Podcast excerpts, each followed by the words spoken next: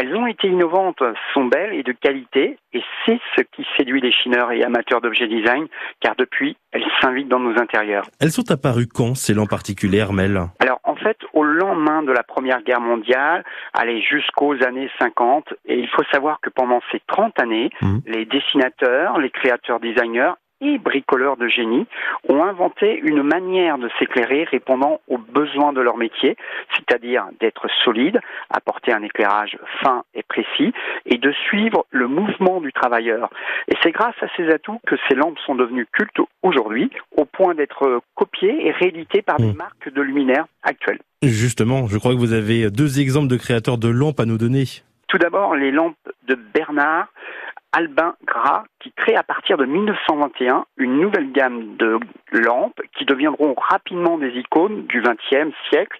La lampe Gras est étonnante par son ergonomie et la simplicité de sa mécanique, sans vis ni saut dur, ce qui lui apporte une robustesse inégalée et il a su innover en ajoutant à ses créations une esthétique euh, fonctionnelle. Et c'est ce qui va séduire de nombreux mmh. créateurs tels que Laure le Corbusier, excusez-moi, ou Jacques Ruhlmann et bien d'autres encore. Et vous avez un, autre exemple d'une lampe d'atelier devenue culte maintenant? Oui, c'est une belle histoire, comme on les aime. Celle du mécanicien Jean-Louis Domecq, qui, insatisfait par sa lampe de travail, décida d'en dessiner une qui s'adapte parfaitement à son métier de chef d'atelier mécanicien. Alors, il imagine sa lampe robuste, souple, avec un bras ou plusieurs bras articulés, qui est dépourvu de fil électrique et qui peut être tourné au gré des besoins.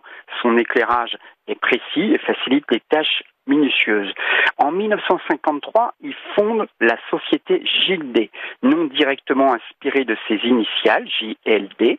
Le succès est immédiat, la lampe JLD est adoptée et devient un gros succès industriel. Quelques conseils pour la restauration d'une lampe particulière qu'on a peut-être à la maison? Alors oui, mais attention, hein, je vous mets en garde, il va falloir être patient pour restaurer, être méthodique, respectueux pour restaurer ces lampes. Alors vous trouverez de nombreux tutos hmm. hein, sur Internet pour vous guider dans ces restaurations. Est-ce qu'on peut, euh, ou est-ce qu'on peut même plutôt trouver ces lampes particuliers?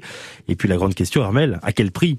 Prix varie en fonction de la lampe, hein, c'est toujours la même chose. Alors de son année de fabrication, de sa restauration et de son nombre de bras, c'est très important.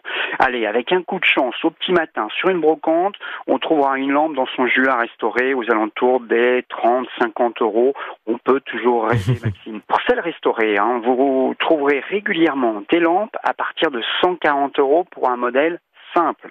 300 euros environ pour les gildés et à partir, je dis bien à partir de 500 euros hmm. pour les lampes gras, chez un des spécialistes français des lampes et meubles industriels et il est sartois, Frédéric Plein de la boutique ADMO de Château du Loir, que vous retrouverez sur le site que je vous conseille vivement, mobilier-numéro 6 industriel.com et croyez-moi, hmm. on a beaucoup de chance d'avoir une telle adresse en Sarthe.